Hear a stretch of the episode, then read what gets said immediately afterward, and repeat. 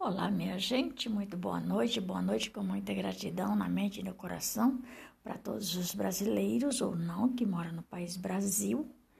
Estou e sou muito grata pela companhia de cada um de vocês e vou dar continuidade à recontagem da história de Veneza. Pois é, cidade romântica, cidade construída em ilhas diferentes em diferentes outras entradas, né? E as primeiras pontes feitas de pedras surgiram em, em 1170, mas até o século XIII a cidade tinha apenas 11 delas. Em 1500 Entretanto, já contava com 166 devido à sua posição geográfica. Estratégia Veneza loucura muito com lucrou muito com o comércio. A estratégia de Veneza lutou lucrou muito com o comércio entre Oriente e Ocidente. Tornou-se, a partir do século XIII, a principal potência comercial da Europa, mas com a descoberta por Vasco da Gama de outra rota de navegação para as Índias. A cidade começou, ó, cidade começou a perder a importância e a sofrer derrotas em seguida.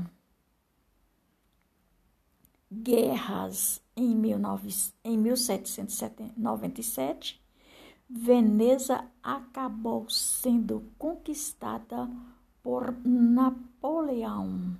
Acho que deve ser Napoleão Bonaparte. E em 1866 passou a, pres, a pertencer ao Reino da Itália. Acho que foi Napoleão Bonaparte. A Itália. Então eu vou abrir aqui um parênteses a respeito dessa parte aqui. Vasco da Gama de outra rota de navegação para as Índias. Veja bem, Vasco da Gama passou por Veneza, deixando rastros de guerras. Será que essa guerra começou pelas navegações das Índias, a cidade começou a perder a importância e a sofrer derrotas. Em seguida, guerras em 1797, Veneza acabou sendo conquistada por Napoleão. Eu acho que deve de ser Napoleão Bonaparte. Que Napoleão Bonaparte faz todo o sentido, porque é o período que ele começou a governar. E em, 1900, em 1866 passou a pertencer ao Reino da Itália.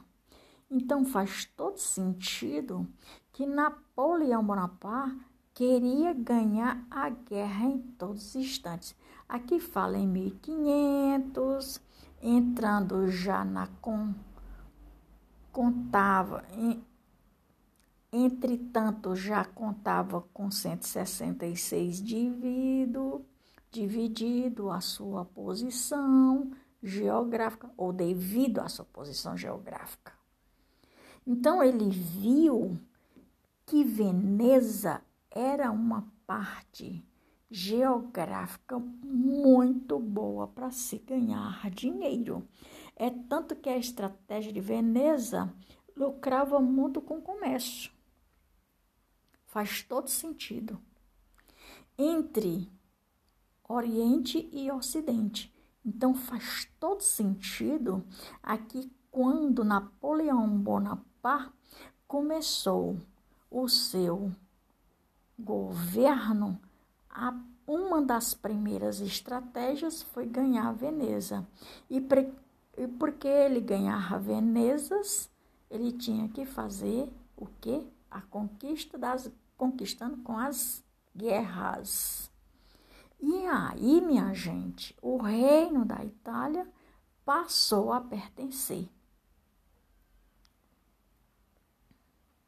Retator, reto, retratada pelo pintor suíço Ju, Giuseppe, que eu não sei dizer o nome dele aqui, uh, Henrique, Giuseppe Giuseppe Henrique, a Veneza do século XVI.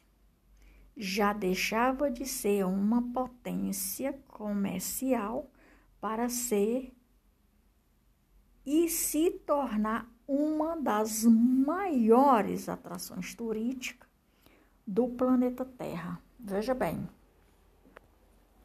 mais um parênteses aqui nesse intervalo. Por quê? Porque a conquista do suíço Giuseppe Henrique, a Veneza do século XVI, já deixava de ser a potência, a maior potência comercial daquele período e passava a ter uma outra potência comercial para ser um e se tornar a uma das maiores conquistas turísticas do planeta Terra. Ou seja, se estava bom nesse período aqui, no começo da rota para as Índias, imagine a potência do comércio do turismo em Veneza tornou-se a si a ser uma das maiores atrações turísticas do planeta Terra. Então veja bem, meus irmãos, minhas amigas, meus amigos, meus irmãos, minhas irmãs, quando um governo quer ter uma conquista, a guerra pode esperar que vem. Vamos trazer aqui para o nosso país Brasil. Vamos trazer aqui essa referência para o país Brasil de hoje. Qual foi as guerras que o atual presidente começou a sofrer de 2018 para cá. Primeiro ele sofre uma facada. A primeira guerra, uma das primeiras guerras. Uma das primeiras guerras. Uma facada no estômago que quase sua vida foi ceifada. Presta atenção. Depois da eleição, bom, ele teve todo um paramédico, cirurgias, foi cortado, foi arremendado de novo. E ainda hoje sofre as consequências desse troço. Pois é, de 2018. Quando ele ganhou a eleição, foi mais uma guerra. Qual foi a guerra? A guerra do Bromadinho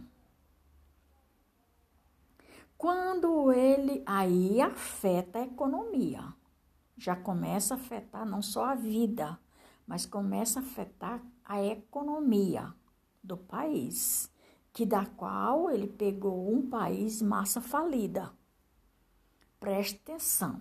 Aí já são a primeira guerra, foi a facada, a segunda, a guerra da economia começou lá no período do Bromadinho. Depois, qual foi a segunda, terceira guerra? Terceira guerra foi a do óleo. A, do óleo não, foi a quarta, a terceira guerra foi do queima da queima na Amazônia, queima da floresta. Mais uma aflição, mais uma guerra contra a economia. A quarta guerra foi a guerra do óleo no mar, afetar a economia. A quinta guerra foi a guerra do fique em casa. Como ele é muito educado, ele diz a economia a gente vê depois, né? A guerra do fique em casa. Vamos usar máscara, vamos andar igual bode. Né? Qual que é tudo esse intuito? Para acabar com a economia no país, que estava se levantando devagarinho. E Deus abençoando para todo ser a conquista. Então, aí você acha que não tem guerra? Pelo amor de Cristo, né? Pelo amor de Cristo. A primeira guerra foi a facada, ele venceu, com a graça de Deus. A segunda guerra em Brumadinho, ele, nós vencemos com a graça de Deus. A terceira guerra foi a queima da Amazônia, ele vence, nós vencemos com a graça de Deus. A quarta guerra foi do óleo. Quem lembra da guerra do óleo? Ou vocês já esqueceram? Óleo derramado no mar na encosta marítima. Hã? Então, aí foi a Quinta Guerra. Ou vocês acham que guerra é só de tiroteio, morro vai, morro vem?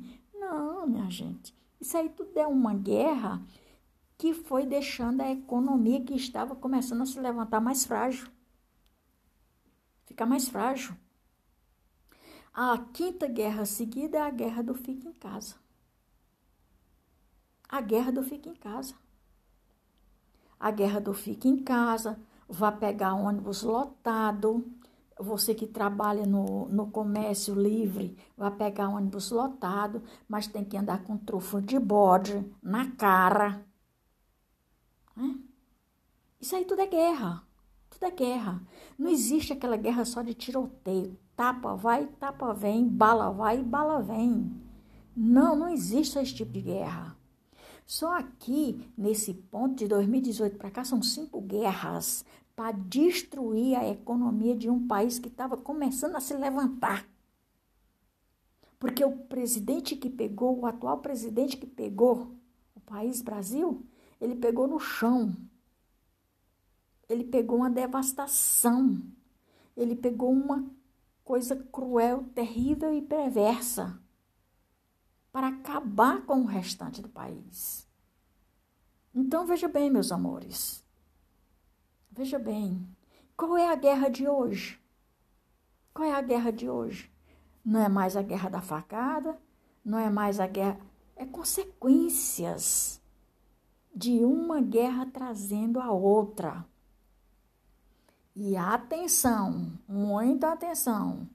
Mar agitados e águas barrentas. O Espírito Santo revela alguma coisa. Alguma coisa. Então, presta atenção, muito atento ao presidente, atenção ao presidente e muita atenção à economia do país que está indo de vento em polpa que está indo de vento em polpa. Espírito Santo revelou alguma coisa. Cuidado. Nunca se falou tanto essa palavra cuidado como nós estamos falando esse ano. Minha gente, por hoje é só. Maria de Fátima Braga da Silva Moura Oficial. Podcast de número 37 a história da Veneza ligado ao país Brasil, a história do país Brasil, presta atenção, com 243 com 243 episódios. E com 850 reproduções.